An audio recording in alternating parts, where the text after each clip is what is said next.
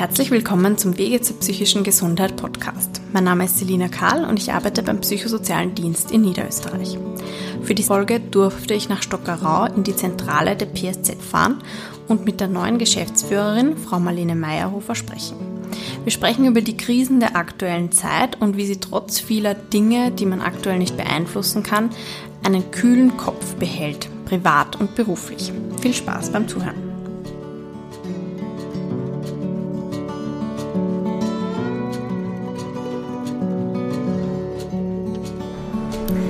Grüße Frau Meyerhofer, danke für die Einladung nach Stockerau. Ich glaube, die meisten kennen Sie jetzt schon als neue Geschäftsführerin der PSZ GmbH, aber vielleicht können Sie sich für die Podcast-Hörerinnen nochmal vorstellen, die kennen Sie vielleicht noch nicht. Ja, hallo, auch danke Ihnen für die Einladung. Ich bin schon sehr gespannt auf unser Gespräch. Ja, mein Name ist Marlene Meyerhofer. Ich bin jetzt seit äh, Jänner Geschäftsführerin der BSZ und äh, wohne da in der Nähe von Stockerau und war in den letzten 20 Jahren im Bereich der äh, Arbeit von Menschen mit äh, psychischen Erkrankungen, Menschen mit Behinderung tätig, hauptsächlich in Niederösterreich und in den letzten drei Jahren auch in Wien. Und äh, da waren sehr viele Berührungspunkte schon immer wieder mit äh, der BSZ und wir haben auch intensiv zusammengearbeitet an den Schnittstellen. Und so war es irgendwie eine schöne und logische Konsequenz, jetzt da mit 1. Jänner einzusteigen und äh, bin schon gut angekommen. Das, das ist schön zu hören. Wir haben uns überlegt, ein bisschen so über, darüber zu sprechen, wie man einen kühlen Kopf bewahren kann. Es gibt ja gerade viele Herausforderungen allgemein, Kriege, Inflation, Covid. Welche dieser Krisen beschäftigt Sie in der PSZ als Geschäftsführerin und was ist gerade am dringendsten zu tun für Sie? Ja, also schnelle Antwort, alles von dem, was Sie gesagt haben, ist natürlich im Alltagsgeschäft ein Thema. Am dringendsten, man kann, also es, es äh, verändert sich auch laufend. Äh, wenn natürlich jetzt die Rahmenbedingungen sich ändern, so wie eine neue Verordnung zum Thema Covid, haben wir natürlich unmittelbaren äh, Handlungsbedarf und dann ist es sozusagen dringend, da was Gutes zu entwickeln. Und ich würde so sagen, generell ist, ist äh, die Corona-Pandemie immer noch ein großes Thema und, und die Herausforderung, die sich quasi durchzieht.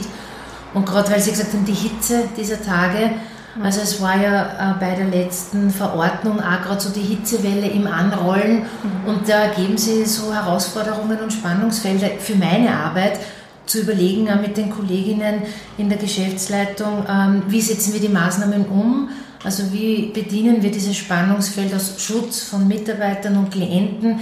Gleichzeitig wissen wir, wir sind schon alle ein bisschen Corona-müde, wir sind auch Maskenmüde mhm. und ähm, ich glaube, so dieses Ausloten des Nötigen zum Schutz aller Mitarbeiterinnen und äh, dessen, wie viel Freiraum kann man erlassen, ist, das ist die Hauptherausforderung beim Covid-Thema. Ja. Mhm. Ansonsten ist äh, Corona so komisch, es klingt schon Alltagsgeschäft, mhm. leider. Ja? Und es bleibt auch abzusehen, dass uns das im Herbst weiter beschäftigen wird. Also wir bereiten uns natürlich jetzt schon in den unterschiedlichen Abteilungen und Gremien vor auf den Herbst. Wir überlegen uns Szenarien, wie wir in der kälteren Jahreszeit dann wieder gut durch ähm, den zu erwartenden Anstieg kommen können. Inzwischen ist es ja so, dass ähm, die Krankheitsverläufe großteils milder sind aber das stellt wieder andere, ja, kann man auf Holz klopfen, es stellt wieder andere Herausforderungen uns, weil die äh, Kolleginnen, also die Krankenstände häufen sich einfach. Mhm. Die Kolleginnen haben zwar Gott sei Dank mildere Verläufe großteils, aber natürlich ist es auch inzwischen ein organisatorisches oder vom Arbeitsablauf her ein, ein Thema. Ja? Mhm. Und also das mal zu Covid. Ja. Mhm. Ansonsten haben sie gesagt, der Krieg, Inflation, das hängt eh alles ein bisschen zusammen. Und das beschäftigt uns in zweierlei Hinsicht, weil einerseits wir uns natürlich als Organisation und Arbeitgeber darauf vorbereiten und, und ähm, da immer denken, wie wir äh, gut vorbereitet sind und wie wir das umsetzen. Andererseits beschäftigt es ja unsere Klientinnen mhm. und die Leute mit, mit denen wir arbeiten und für die wir arbeiten, auch sehr und dadurch wirkt es sehr auf unsere Arbeit aus. Ja. ja. Und gerade die äh, Preisentwicklung oder die Inflation, der Preisanstieg, die Energiepreise steigen, die Lebenshaltungskosten steigen, das ist ein Teil unserer Klientin oder ein Teil unserer Zielgruppe ist von dem natürlich massiv betroffen. Mhm. Und dadurch kommt dieses Thema in den Arbeitsalltag Gleichzeitig merken wir als Organisation natürlich auch eine Steigerung der, der Kosten, der Preisentwicklung. Ähm, ich habe mir kürzlich Standorte angeschaut, wo es Gott sei Dank Klimaanlagen gibt. Mhm. Auf der anderen Seite sind die Energiepreise derzeit total hoch. Also auch da ergeben sich für eine Organisation mit 37 Standorten einfach viele Herausforderungen oder viele Themen, sagen wir so. Mhm. Und die Blackout-Vorbereitung, das ist eines der Themen, die, die uns sehr beschäftigt momentan mhm. weil es auch so ein bisschen Ambivalenz hat. Einerseits ist es so etwas Unvorstellbares, weit weg, Blackout, hört man zwar viel, aber hat es noch nie erlebt. Und wenn man jetzt aber denkt, wie das war mit Corona, war auch unvorstellbar, dass es jemals einen Lockdown gibt und dann mhm. kam er. Mhm. Deswegen ist äh, unser Zugang da, also wir haben Notfallspläne, wir haben auch gerade im Wohnbereich uns entsprechend vorbereitet. Mhm. Wir arbeiten jetzt ähm, Maßnahmenpläne, was wäre, für den Beratungsbereich oder für die Mitarbeiterinnen, wenn so ein, ein Blackout-Szenario Wirklichkeit wird. Und so ist man immer ein bisschen so in der Erwartungshaltung, das, also immer, man bleibt im Krisenmodus. Mhm. Und nebenbei natürlich laufen die ähm, Alltagsthemen oder läuft das Alltagsgeschäft, wenn man so will, weiter. Mhm. Und äh, weil die Frage ja war, was ist sozusagen für mich ja die Herausforderung, das ist natürlich diese Ambivalenz oder dieses Spannungsfeld gut zu bedienen. Das Business as usual, die wichtigen Dienstleistungen, die wir erbringen und gleichzeitig läuft aber im Hintergrund dieser Krisenmodus. Mhm. Und man sollte vorbereitet sein für das und für das. Genau. Ja, stelle ich mir sehr schwierig vor. Und es ist auch schwer, sozusagen sie antizipatorisch vorzubereiten mhm. auf etwas, was so unvorstellbar ist wie ein Blackout. Ne? Da gibt es ja. natürlich Checklisten und Empfehlungen, aber trotzdem glaube ich, ähm, äh, ist es einfach, wenn man das noch nie erlebt hat und wenn wir so in, in Mitteleuropa oder in Österreich so außerhalb der Vorstellungskraft äh, uns dennoch mit dem dann täglich oder so intensiv zu beschäftigen, das ist äh, schon äh, äh, auch eine Herausforderung für mich persönlich. Mhm. Das, ich habe auch gerade nachgedacht, während Sie gesprochen haben, ich glaube, bei uns wird nicht mal die Glocke funktionieren ohne Strom mhm. in, in Schwächert. Also man könnte nicht einmal anläuten, um zu uns zu kommen. Ja. Also Wahnsinn eigentlich. Also es, es hängen viele Themen dran, weil mhm. es hängt ja bis hin zur, zur äh, Mobilität. Ja? Mhm. Und die, ähm, also ich habe einmal, als ich ähm, Jugendliche war, war in Frankreich Au pair und in Frankreich wird dauernd gestreikt. Mhm. Und da war ich in so einer ländlichen Gegend und am dritten Tag des Streiks der Lkw-Fahrer gab es kein Brot mehr in der Bäckerei, es gab keine, also an der Tankstelle keinen Benzin mehr. Und das war so, also das war nur vorübergehend für einige Tage, aber es waren sofort so unmittelbare Auswirkungen. Mhm. Und äh, wenn man das umlegen würde, durchdenken würde auf ein Blackout-Szenario, da wären elementare Lebensbereiche sofort betroffen. Ja. Mhm. Wow, und ich denke jetzt an so Klientinnen, die immer zum Beispiel jeden Donnerstag mhm. einkaufen gehen und das schlecht aushalten, wenn dann am Donnerstag nicht alles gekauft werden kann, mhm. wie sehr die das gleich aus der Bahn werfen würde. Gut, gut, dass wir da irgendwie vorbereitet sind, aber ich hoffe, es wird auch nicht so weit kommen. Und Sie haben jetzt schon eben viele Agenten, die Sie gleichzeitig im Auge behalten müssen, angesprochen. Wie, wie gehen Sie damit um? Wie behalten Sie da persönlich einen kühlen Kopf in Krisenzeiten? Ja, das ist äh, aufs Neue immer wieder eine Herausforderung. Ja. Also, ich, also mir persönlich hilft natürlich, dass ich ein sehr strukturierter Typ bin. Das heißt, ich habe immer mehrere Listen und also ich versuche sozusagen den Überblick zu bewahren und wenn ich das Gefühl habe, ich habe diesen Überblick, also dann, dann kann ich auch mit, mit ähm, Krisen oder, oder Stresssituationen besser umgehen. Das ist sozusagen meine Herangehensweise, meine Arbeitsweise und ähm, das, ich würde sagen, das erhöht sozusagen dann diese wahrgenommene Selbstwirksamkeit, weil man hat einen Plan und selbst wenn der durch äußere Umstände über Bord geworfen wird, kann man immer noch einen Plan B machen. Das ist schon seit langem mein Zugang, also eigentlich seitdem ich jugendlich bin und das hat sich recht bewährt. Ansonsten ist natürlich so, der Ausgleich oder dieser kühle Kopf kommt natürlich dann auch abseits der Arbeit. Mhm. Und sozusagen immer wieder dieses Krafttanken und, und die, die kleinen Dinge halt, also so trivial es klingt, ja.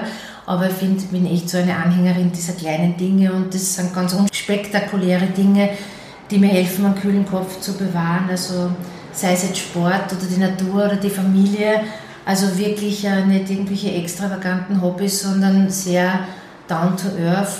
Aber das passt für mich. Es ist natürlich mhm. für jeden individuell, aber für mich sind das so die, die Dinge, die, die mir helfen, halt ähm, den Durchblick zu bewahren in Krisen oder in Stresssituationen.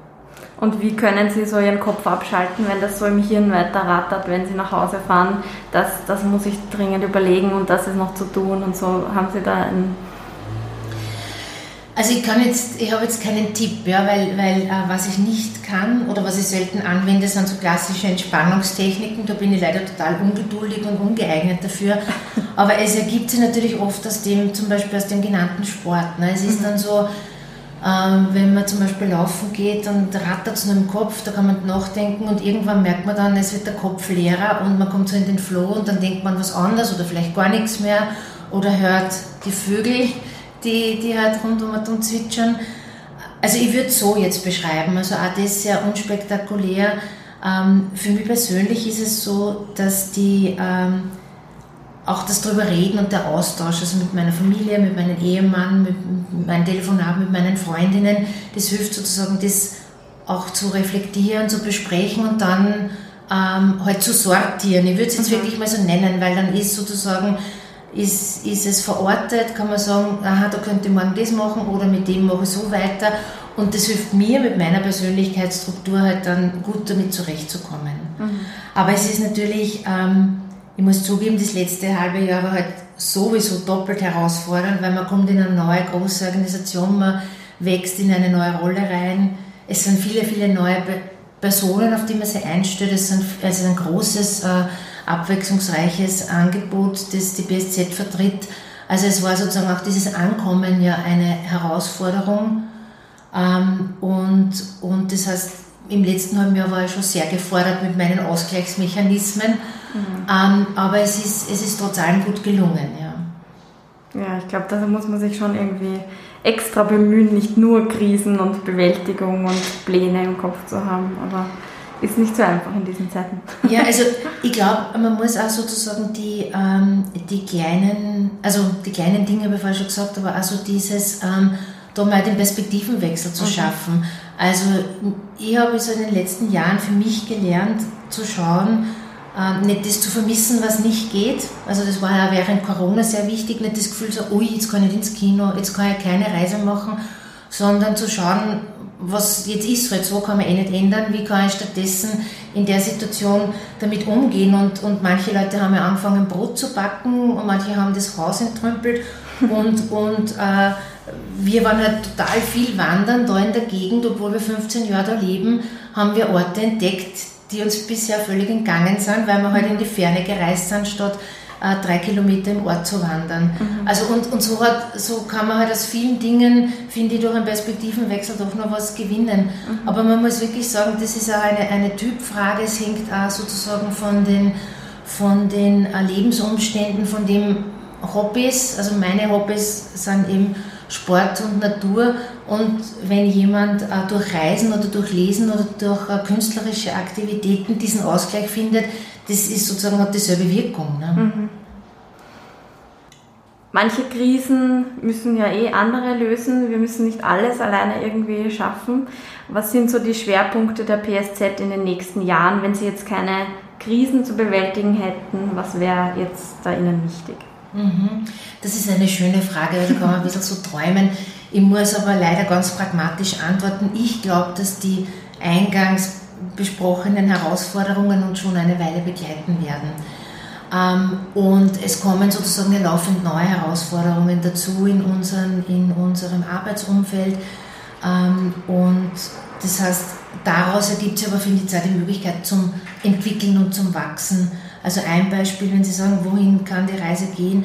Wir sehen ja eben als Auswirkung der besprochenen Krisen, zum Beispiel, dass im Bereich der Kinder- und Jugendarbeit äh, der Bedarf an unseren Dienstleistungen einfach stärkt. Also wir sehen ja eben viele, viele Jugendliche, die aus der Corona-Krise oder jetzt mit dem Ganzen, was in, der Welt passiert, um sie herum, ähm, einfach auch psychisch äh, ähm, erkranken oder sozusagen halt Lebenskrisen haben und unsere Hilfe brauchen. Und deswegen wird da zum Beispiel ein Schwerpunkt in den nächsten Jahren gelegt und ganz ein konkretes Projekt haben wir schon in Entwicklung, wo wir gezielt in der Region ähm, rund um Tulln ein Angebot für Jugendliche in, in Form eines Werkraums etablieren wollen. Ja? Mhm. Und an dem arbeiten wir schon sehr intensiv und ich hoffe, dass wir das jetzt im nächsten halben, dreiviertel Jahr auch umsetzen können oder implementieren dann können und starten können.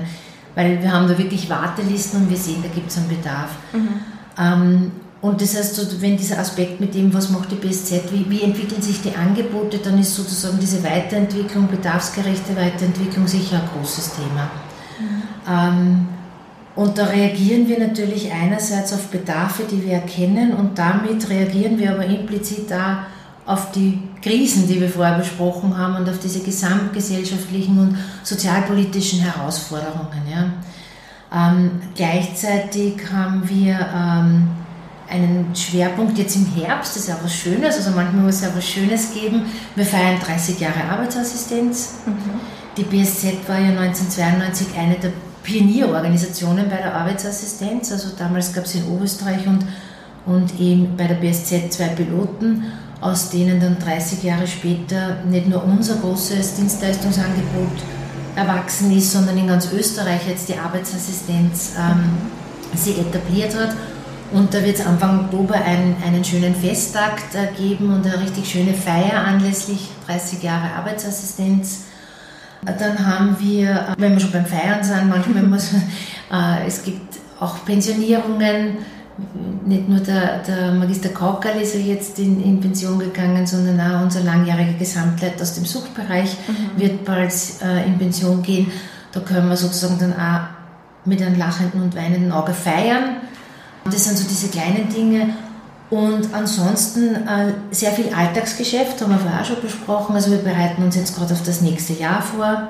Da bewegen wir uns ja auch wieder in diesem, nicht in dem luftleeren Raum, sondern auch die, die, die Preisentwicklung und die Inflation und alles ist da zu berücksichtigen, wenn wir zum Beispiel jetzt äh, budgetieren oder schauen, wie wir das nächste Jahr gestalten, äh, auch mit den Fördergebern sozusagen die Dienstleistungen abzusichern finanziell fürs nächste Jahr.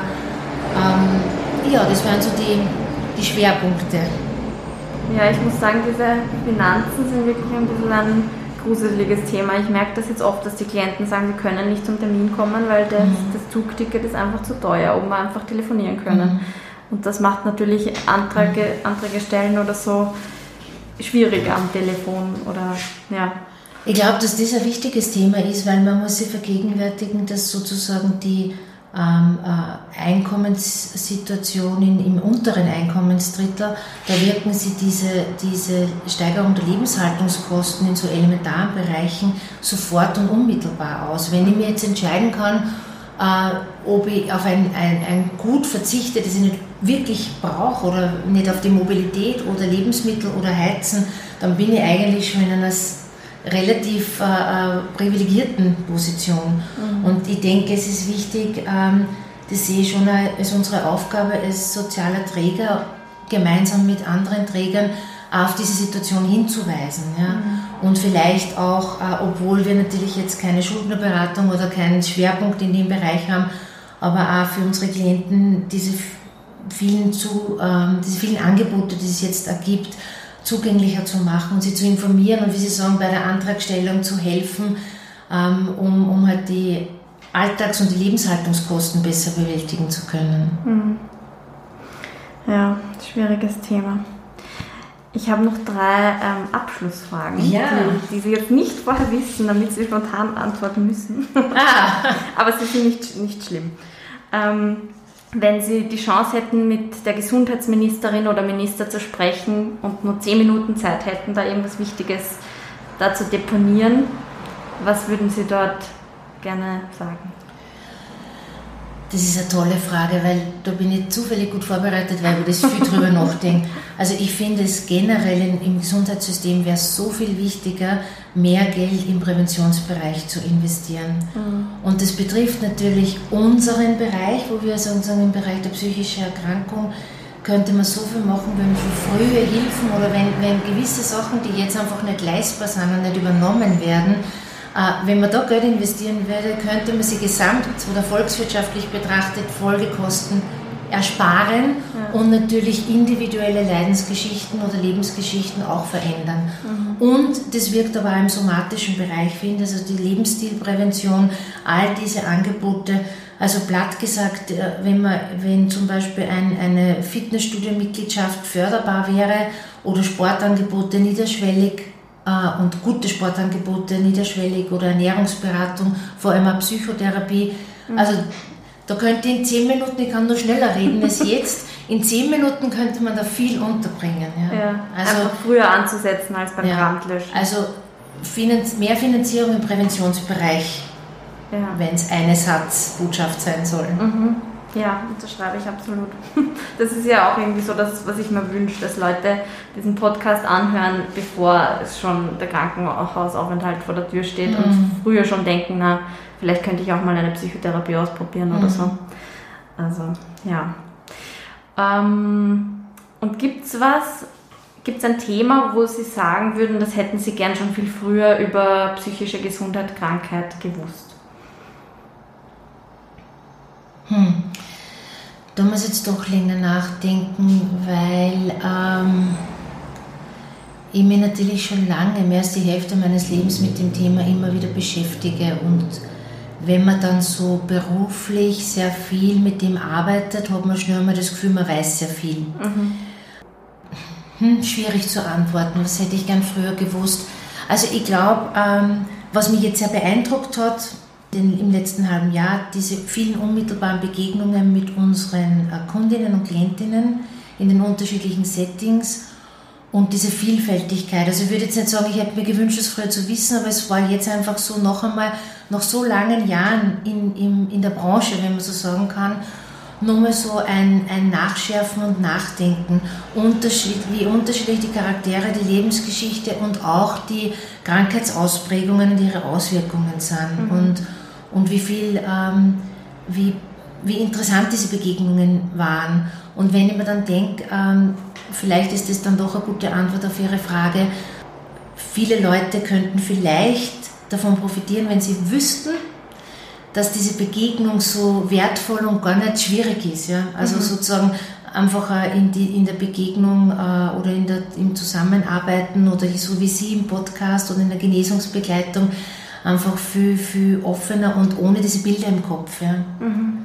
Und, und da habe ich natürlich bei mir selber entdeckt, wenn man berufsmäßig das macht, hat man auch viele Bilder im Kopf. Mhm. Und ja, das wäre so meine Antwort auf Ihre Frage. Mhm. Ja, ich, das habe ich auch mir gestern erst überlegt, dass man so ein Bild hat, so eine depressive Person ist so mhm. und eine manische Person ist so und man wird immer wieder überrascht, wie sich das doch irgendwie anders zeigen kann. Also ja, es ist, es ist jede, jede Lebensgeschichte oder jeder Mensch ist so wie jeder Mensch ist einfach anders, ja. Und die ähm, und in diesen Begegnungen, äh, ich, ich, wär, ich, mag das Wort Normalisierung nicht gerne. Das ist halt ein Fachbegriff, mit dem, mit dem immer noch gearbeitet wird. Aber in dem Moment, wo es egal wäre, sozusagen, welche Diagnose oder wenn man gar nicht drüber nachdenken müsste, dann wäre die Inklusion ja wirklich gut vorangebracht. Ne? Mhm. Ja, das wünschen wir uns. Ähm, das haben Sie vorher eh schon ein bisschen angeschnitten, aber die letzte Frage ist, was Sie für Ihre psychische Gesundheit tun. Mhm. Ja, genau. Also da habe ich vorher schon, das ist, sind dieselben Dinge, die, ähm, die ich beim Ausgleich ein bisschen erzählt habe. Ähm, also für mich ist, ist das ähm, Reden mit meinem engsten Umfeld wichtig, äh, um, um sozusagen ähm, die Dinge zu bearbeiten und zu reflektieren. Und das, das kann man auch, das ist auch bewusst sozusagen ein, ein Akt, das dann auch nachzubesprechen und zum Loslassen. Und das gelingt halt auch super, weil ich Gott sei Dank äh, ähm, einen sehr verständnisvollen, guten Zuhörer-Ehemann habe und Freundinnen, die, die, mit denen ich das immer besprechen kann und da, die Ressourcen auch da sind, sozusagen die sozialen Ressourcen, das zu besprechen. Und ansonsten würde ich wieder ähm, Ausgleichssport, Natur, so, also meine Hobbys in dem Bereich, die, die helfen mir einfach mit, mit so ähm, Belastungen umzugehen. Aber natürlich, äh, es gab in meinem Leben schon ähm, Krisen, also äh, schwere Erkrankungen und, und Entwicklungen, wo ich sozusagen mit einem Bewusstsein entschieden habe, ärztliche Hilfe zu suchen. und äh, Psychotherapieangebote zu nützen oder Coaching zu nützen und die Dinge auch zu bearbeiten und, und sozusagen mit, mit, mit, also mit Unterstützung äh, und mit ärztlicher Unterstützung halt zu bearbeiten. Ja, es ist mhm. sozusagen, es kommt immer darauf an, so für die Alltagsbelastung kann man vielleicht auf die Ressourcen zurückgreifen und, weil Sie vorher gesagt haben, die psychische Gesundheit, als ich das Gefühl hatte, es geht ein bisschen in eine andere Richtung, finde ich schon wichtiger, sich Hilfe zu holen. Ja. Mhm. Sehr schön. Ähm, Gibt es noch irgendwas ganz Wichtiges, was Sie auf jeden Fall sagen wollen oder was wir jetzt vergessen haben? Na, also ganz wichtig ist natürlich zu sagen, wie toll dieser Podcast ist, weil ich habe das ja schon immer äh, in den letzten Monaten interessiert verfolgt und es ist total super, dass ich heute da Gast sein darf und, und dass Sie das machen und dass Sie das mit so Energie und so professionell anmachen und so abwechslungsreiches Programm. Also ich finde, das ist sozusagen außerhalb des Themas Krise und ist das einfach einmal wichtig zu erwähnen. Nicht rausschneiden. nein, nein, schneide ich nicht raus. Ja, ich mache das auch sehr gern. Also ich bin erstens sehr neugierig und mhm. zweitens lerne ich immer gern neue Sachen, rede gern mit Menschen. Also ich bin da immer wieder begeistert, was man alles noch nicht weiß. Ja, und da merkt man nämlich auch, was sozusagen, welche Kraft in so individuellen Geschichten ja. äh, oder Lebensgeschichten auch liegt. Und, und welche, welche kleinen Schätze sie dann so verbergen oder, oder also ich finde das immer total spannend. Also mhm. das würde mir auch Spaß machen, wenn ich eine Geschäftsführerin wäre. ja. Also ich warte auf den Moment, wo ich mal ein E-Mail bekomme und irgendwer sagt, ich war jahrelang isoliert, habe mich nicht mhm. getraut, irgendwem davon zu erzählen und dann habe ich das angehört und habe bemerkt, irgendwem anderen geht es auch genauso wie mhm. mir. Ich bin doch nicht irgendwie komisch und habe dann gewusst, wo ich mich hinwenden kann oder so. Also das wäre mein absoluter Wunsch. Ja, die Reichweite ist ja eh also sehr beeindruckend, finde ich. Also die Chance, dass so eine E-Mail einmal kommt, ja. ist ja, die lebt ja, ne? Genau, also ich freue mich auch sehr über die 20.000 Downloads. Ja. Und ich würde sogar, ich habe auch gehört, dass manche Psychologieprofessoren auf, im Gymnasium oder so das einfach mal als mhm. Lehrinhalt hernehmen und dann über so Themen reden. Also das finde ich auch total super, das eher mhm. so präventiv dann halt mal mhm. anzuhören. Da sind wir wieder bei der Prävention ne? und auch beim Barrierenabbau mhm. sozusagen.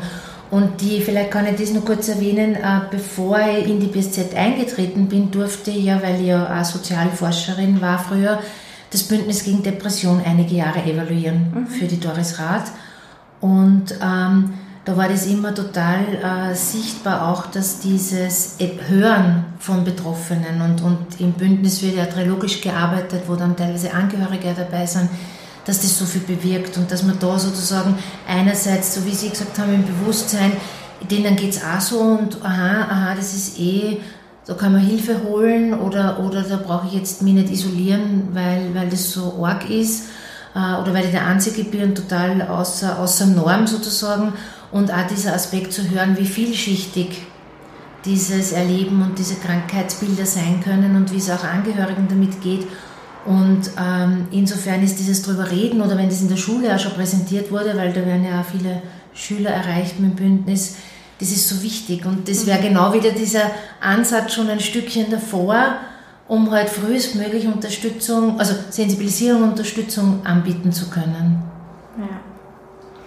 Schönes Schlusswort. Genau. ja, vielen Dank, dass Sie sich Zeit genommen haben. Gerne, ich weiß, es danke. gibt gerade viele ganz wichtige Dinge zu tun. Ja, danke für Ihre Zeit. Bitte gerne, danke auch. Vielen Dank fürs Zuhören. Diesen Podcast können Sie neben der PSZ-Webseite auch auf Podcast-Apps, YouTube, Spotify und iTunes anhören. Wenn die Folge Ihnen gefallen hat, würde es uns sehr freuen, wenn Sie den Podcast abonnieren und bewerten würden, denn das hilft uns, mehr Reichweite zu bekommen, indem mehr Personen den Podcast vorgeschlagen bekommen. Wenn Sie persönlich Anregungen, Kritik oder Nachfragen an uns richten wollen oder selbst mal mit mir im Podcast sprechen wollen, schreiben Sie bitte ein E-Mail an s.karl.psz.co.at. Genauere Informationen finden Sie auch auf unserer Webseite www.psz.co.at und in der Podcast-Beschreibung.